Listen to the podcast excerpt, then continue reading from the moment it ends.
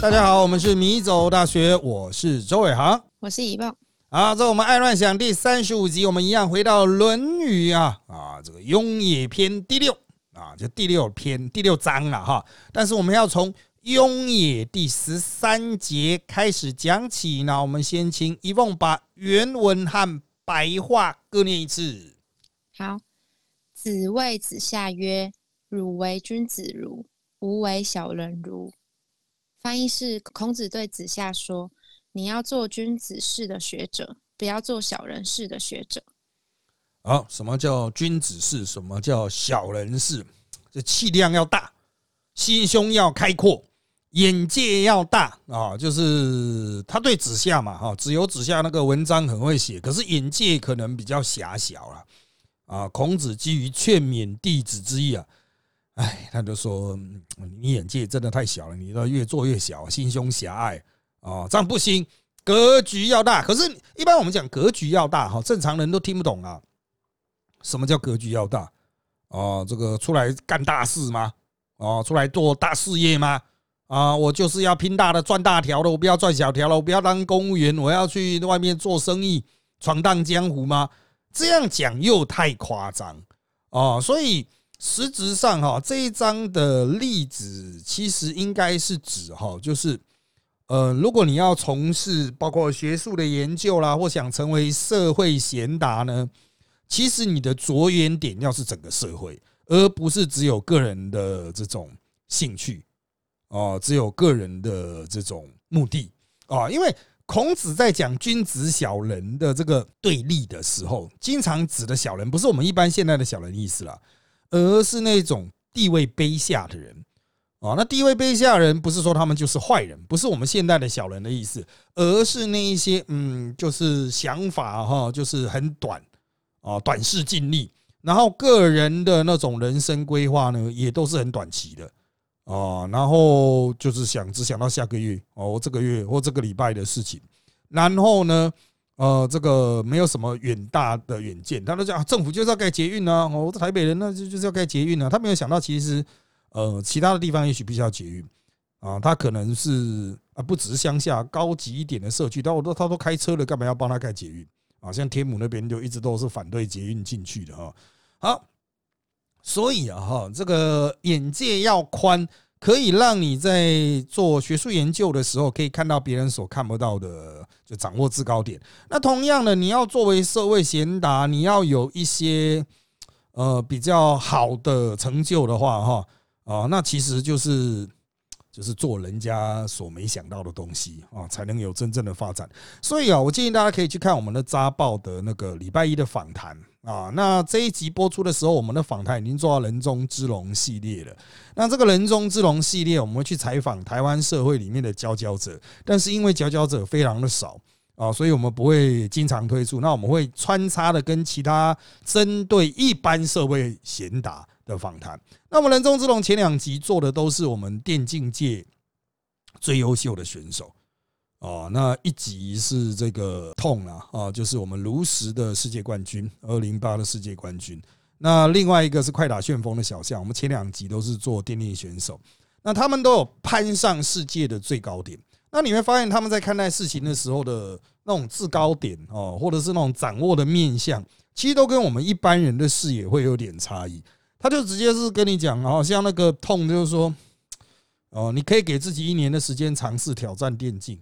但是呢，如果一年之内没有什么大的斩获，或者甚至你连排位赛都没办法打到四服器第一啊，连一天都没有当过的话，那要不要啊？不是自我了断了，那要不要放弃啊？哦，就是不要继续在这条路走。你虽然觉得自己也许很适合，但现实条件就是别人比你强哦。所以，所以一般来说哈，这个大家都很难想象什么叫做。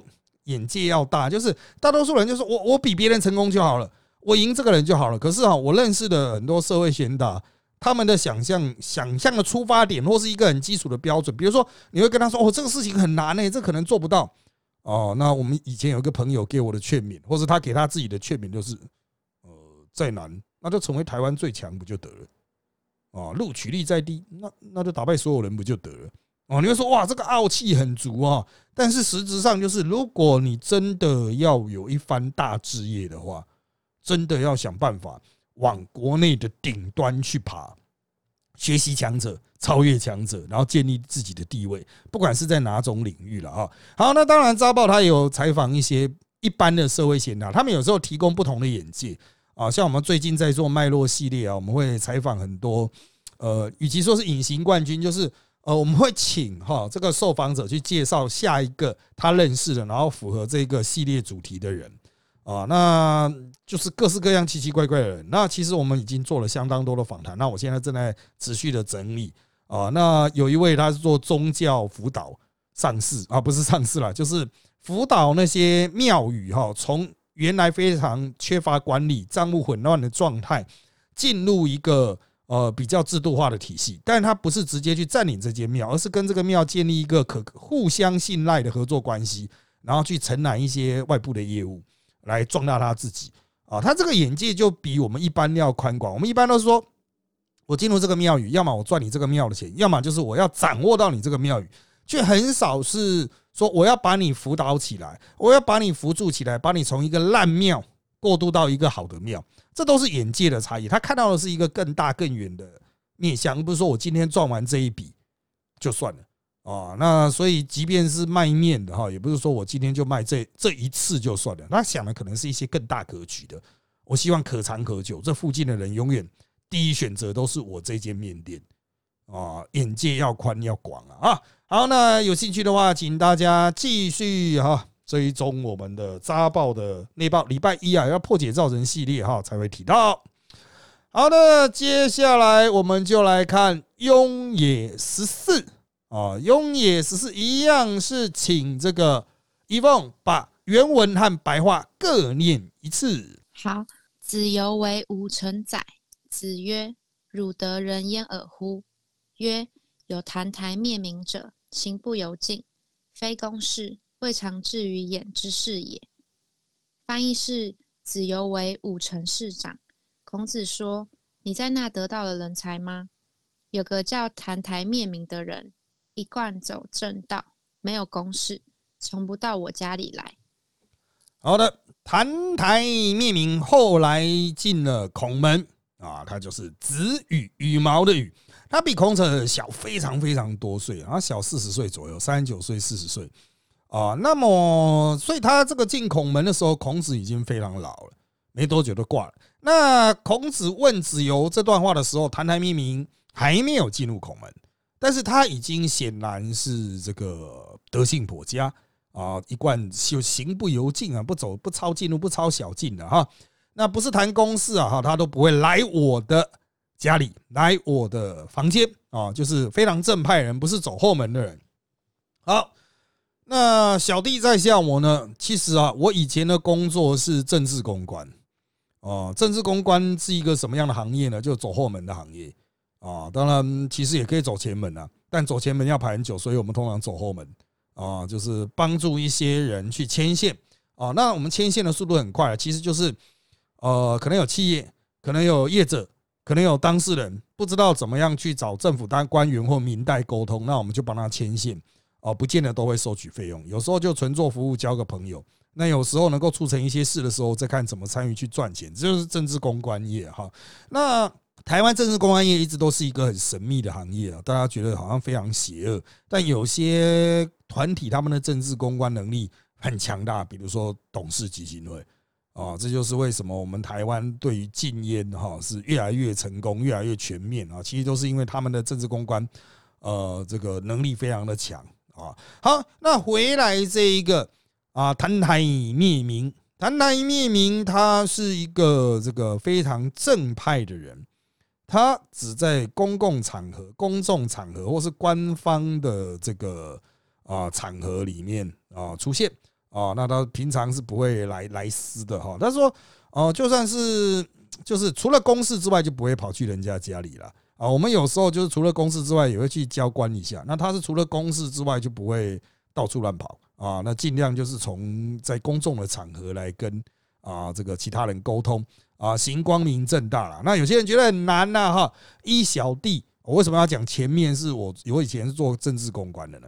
因为哈，我这么做了这么久之后，我发现了一个，就是实际上要瞧很多事情哈，也不见得真的是要私下有什么关系。首先你要拥有一个让大家信赖的人格，然后接下来你的行事作风哦是明快的，那真的就没有必要走后门哦。那所以我也经历过，就是啊拼命在跟人家拉拢关系呀，或吃饭啊、喝酒啊、一起抽烟啊。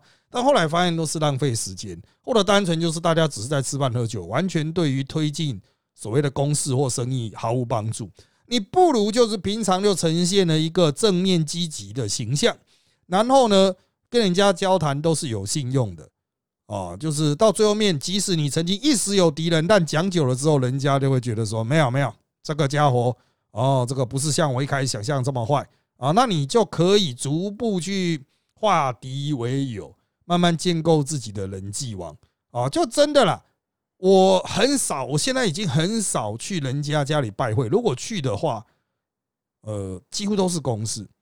哦，所谓的公事就是说，我们今天开会就在他家开，哦，这样子。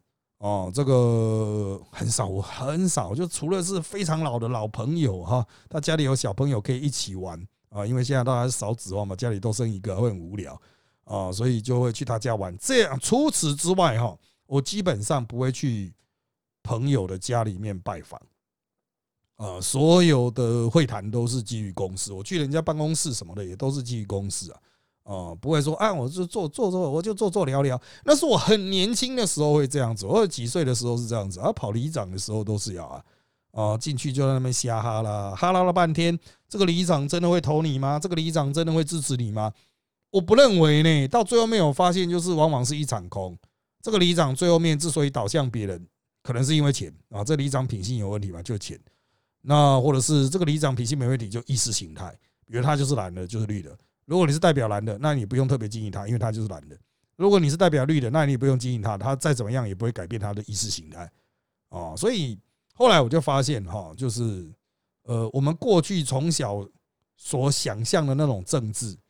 哦，就是要一直跑，一直喝酒啊，一直去拉关系啊。其实不用了，哦，你去到你就跟人家公事公办，展现一个正面的形象，可信赖啊。然后你的行事明快，不会拖泥带水，人家也都知道说你就直接讲就好了，不会扭扭捏捏啊，这样就很快，你就可以很省力啊。这个是我在政治圈二十几年来的一个经验了哈。当然不见得每个人都可以做到这一点啊。我也认识那一些很转来转去、一直逃避的人。啊，这个也是活得很好啊！我只能说，呃，这各有生存之道了哈。我的生存之道是这个样子啊，所以呃，我自认啊，在大党里面应该是没有真正的敌人，可能会有嘴炮我的人，但是我个人的人格应该是大家不是信得过的啊。有就是不敢来跟我讲话的，都是自己心里有鬼啊啊！那。原则上，大多数的人都会跟我有比较，就是有互动的空间呐，不会说说你就敌人呐，我一定要消灭你了，不会啊。即便是蓝的，甚至是新党的，看到我们也都可以嘻嘻哈哈。为什么？就是你要呈现一个呃，就是正直的形象吧。啊，就我觉得就是啊，在政治这么诡谲的环境里面，也都可以杀出一条血路的。好的，接下来我们就来看《雍也术篇》。我们一样，请一凤把原文和白话各念一次。好，子曰：“孟子反不发，奔而殿，将入门，策其马，曰：‘非敢后也，马不进也。’”翻译是：孔子说，孟之反不自夸，打仗撤退时主动在后面掩护，刚进城门。他策马快速通过欢迎队伍，说：“不是我有胆走到最后，是马跑不快。”好的，孟之反啊，这是一个人啊，鲁国的大夫的贵族。那么这个人打战失败就不发啊，这个有人是翻译是打战失败了哈啊，那有人说是他不会自夸了啊。不管怎么样呢，就是。孟子反就不是一个嘴炮仔，那他在撤退的时候呢是殿后的，在最后面断尾啊断后，这很了不起啊啊。那要回到城门的时候哈，有人来欢迎嘛，他就策骑马，就加快通过啊，就是说不要不要特别欢迎我这样，有人来欢迎他回来，迎接他回来，他就直接闪过去啊，通过欢迎的队伍。他说啊啊，没什么好欢迎的啦，不是说我胆子很大了啊，是马那个跑不快了哈，这个是非常谦虚的人啊。那当然有些学者的解释是哈。败军之业之将哈不可言勇啊，但实际上哈，这种在打了败仗还会愿意殿后的人，其实牺牲的机会很大，死掉的机会很大嘛啊，所以这其实是一种非常伟大的人格的表现，就是我们通常讲的这个勇气这个德性啊，就是牺牲自己帮助别人哦。你可能不太知道勇气的定义或勇敢的定义是什么，就牺牲自己帮助别人。一定涉及牺牲哦，那你可能会以为就是哇，这个人很冲很凶，那个不叫勇哦，勇这个德性一定涉及啊自己的损失啊，像这个孟之反在后面呢殿后啊，这个段维哦，这个断后，嗯，我个人认为哈，这个以我们演习的经验啊，这确实是很了不起啊啊，就是大多数人都希望跑啊。啊，就是希望能够尽量的留到最后面这样子，不愿意死掉。当然，我们演习不会真的死啊。可是，如果你很早都阵亡，你会躺在离终点很远的地方，最后还是要赶过去啊。啊，在那一段无聊的战战斗时间里面，你就一直躺在死在原地，你就躺在原地。所以，大多数人都不愿意垫后啊。啊，我们以前演习的时候吧。啊，能够想出一个很棒的断后方式，然后成功死守的人呐，他的得分会是最高的。哦，就是在监测官哈，在给分的时候，他会认为就是哦，你这个人的这个设计，其实比如说哦，我是排长，我殿后，其他人优先撤走，哎，你了不起哦，其实就是让所有弟兄能够撤得走。他要传达的一个精神啊，就是军事里面，当然我们现在讲叫临阵当先了啊，就是你是一个。战士，你是一个军官，那你要在这啊这么多的弟兄中，你要站在最前面啊！就是你的地位虽然高，你可以命令其他人往前冲，但你自己要站在最前面啊！这叫临阵当先。所以高雄步兵学校呢，它就有一个雕像啊，就它核心精神啊，校训就是临阵当先啊！你是排长，你要站在最先。啊，你是连长，你也要站在最前；你是营长，理论上也要最前的。不过实际上，营长很多躲在后面的，前面有很多可以冲的。好，那呃，在这个为什么要临阵当先呢？呃，因为就是你冲了，别人会觉得说，哦，你都不怕死了，那我更不能怕死呀。哦，所以他就会跟在后面冲。哦，在一些嗯被视为非常经典的战争片里面。啊，比如说诺曼底大空降，它里面就有好几幕呈现出一个勇敢的前线指挥官呢，他会率兵冲锋，他自己先冲出去，啊，冲出去几步之后，哎，确定没有狙击手或是敌火会去射杀，其他人再冲出来，哦，这是很了不起的，排长自己先冲出去牺牲。那也有呈现出有些画面，就是连长啊，吓得半死啊，冲到一半就突然躲躲起来。那就造成弟兄很大的损损失，甚至让营长阵前换将，直接把连长拉下来，换了一个新连长去领导部队，啊，都是因为这个没有冲在最前线啊。那当然，我们当过兵哦，是受过军官训练的，我们看会看的比较懂了啊。一般人看这些剧哈，呃，也可以看得很热血啦，就乒乒乓乓，飞机大炮很多嘛哈。但我们是受过军官训，我们会看出，嗯，啊，有些人的确是呈现出。哦，非常高洁的人格。那同样的，临阵当先，你冲在最前面啊，不能讲送死了啊，这是以身试敌火之外。如果你愿意殿后，你愿意断后啊，就是别的弟兄都撤了，我要把最后一个撤不掉的弟兄带走啊。那这有些片你会去呈现出这些桥段，大家也都会觉得很热血。确实啦。啊，在我们现在的战场训练里面，我们都会有这一块，就是哦，指挥的要最后走。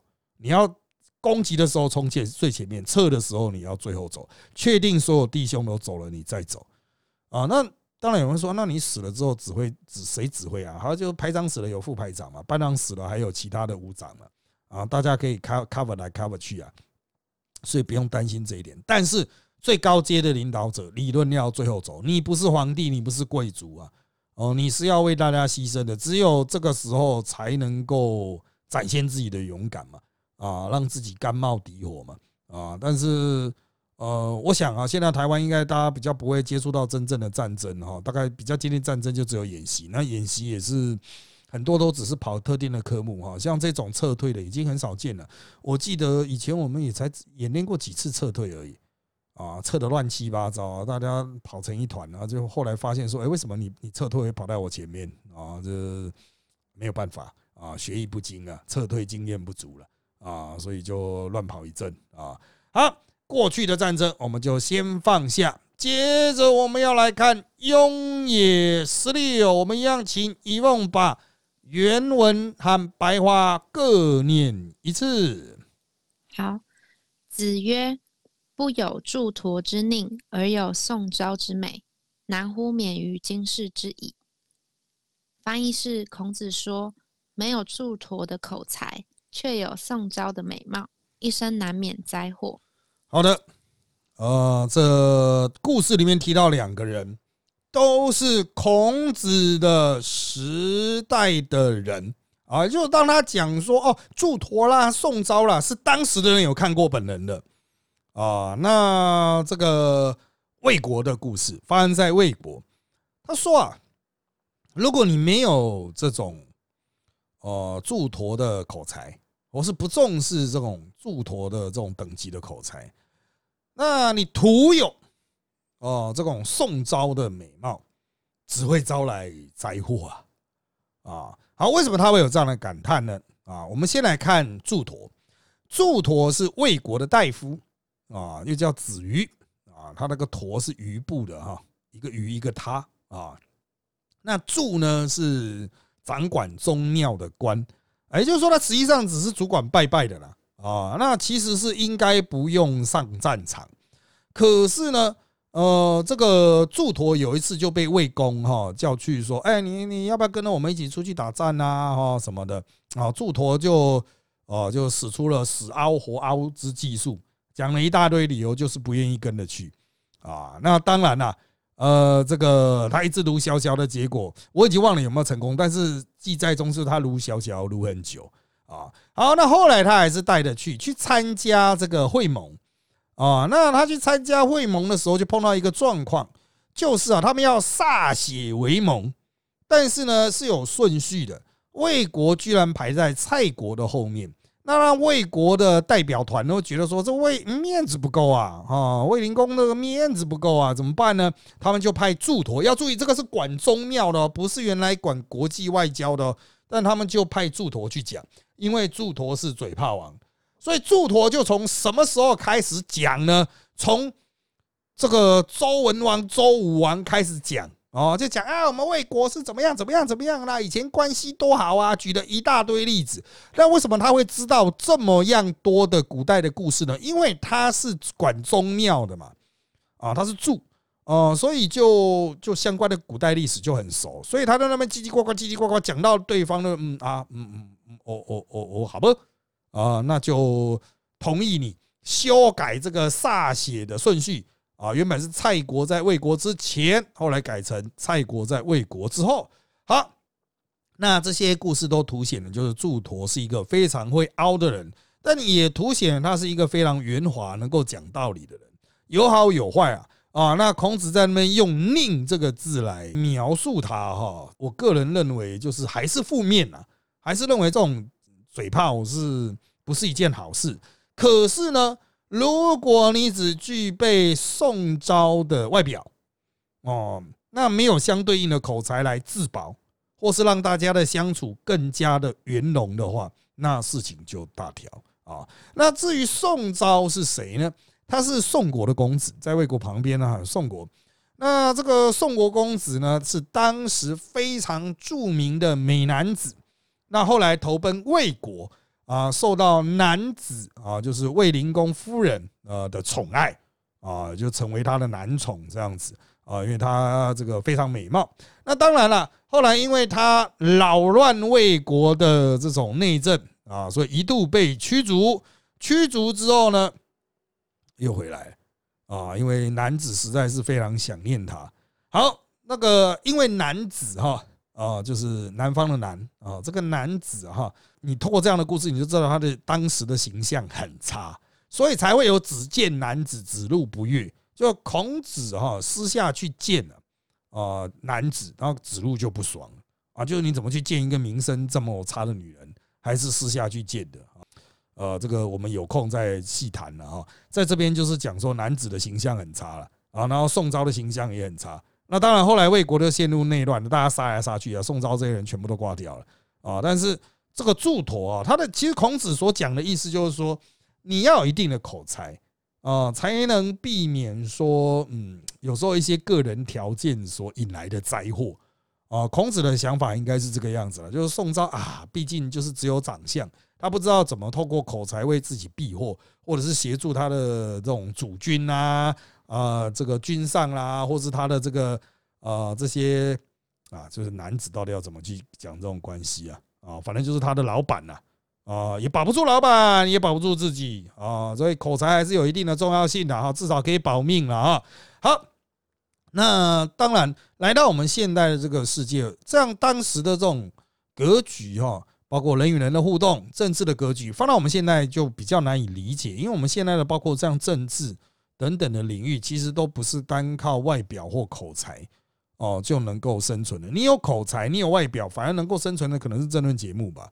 哦，如果外表看起来赏心悦目，就比较上进，你就上这轮节目，哦，也比较好看。那如果有口才，哇，那更棒啊！你就不会被视为是一个呃没有这种啊内涵的家伙啊。当然，这轮节目有很多口才非常好，但内涵其实普普的人啊。不过我认为，就是大家其实都有一定的知识水准啊，不会差太多。只是你能不能用最有效率、最能配合其他人的方式把它表达哦？那。呃，依我个人的经验是哈，美貌其实真的是你要做到好很难啊，大部分是天生的，后天的化妆只能稍微修一修了。但口才是可以练的，所以要怎么在现代意义去理解孔子的这幅这个话呢？就是美貌这种东西哈，有或没有真的是其次了，重点还是口才的这个部分，你应该重视自己啊，磨练自己。这种讲话的技巧哦，不一定要做名嘴，但是在人与人的互动上哈，拥有良好的沟通能力，的确啊，可以帮你免去非常多的灾祸哦。这个就是有些人可能不太认同，说谁说的那些很嘴炮的人呢，有时候反而会招来别人的记恨。我要特别强调啊，祝陀所在历史上留下来的记录，都是他运用他的嘴去减缓、改变一些原来负面的事情。他并不是讲话讲到引来灾祸啊，所以如果你有良好的表达技巧，实际上是在就是啊稍微有点减灾降灾，也是可以发挥作用，不见得能够时时刻刻为自己加分。当然有好的口才，通常可以加分，但是孔子看重的是帮你减灾的能力。你要减少你的灾祸，你要减少你所负面碰到的状况，那就要磨练你讲话的技术啊。那至于怎么样去磨练讲话的技术，当然就是你可以去学习你认为很会讲话的人。他是怎么去思考、建构他的语言逻辑？哦，怎么去安排一个顺序阶层，让他讲出来的话，哎，能够大家信服，然后实际上也经得起考验。哦，这个就是只能不断的透过不断的观察和练习了。哦，这个我们当然现在市面上有一些讲话的课程啊，这也不是我们这边的重点。但总而言之呢，我个人认为是，不管你是从事什么样的行业，拥有一定以上的言语表达能力。啊，不会输给人的言语表达能力，其实对你来说啊是这个绝对有好处了，好处是比较多的了啊。好的，那因为时间的关系，我们今天的爱乱想就到这边，跟大家说拜拜，拜拜。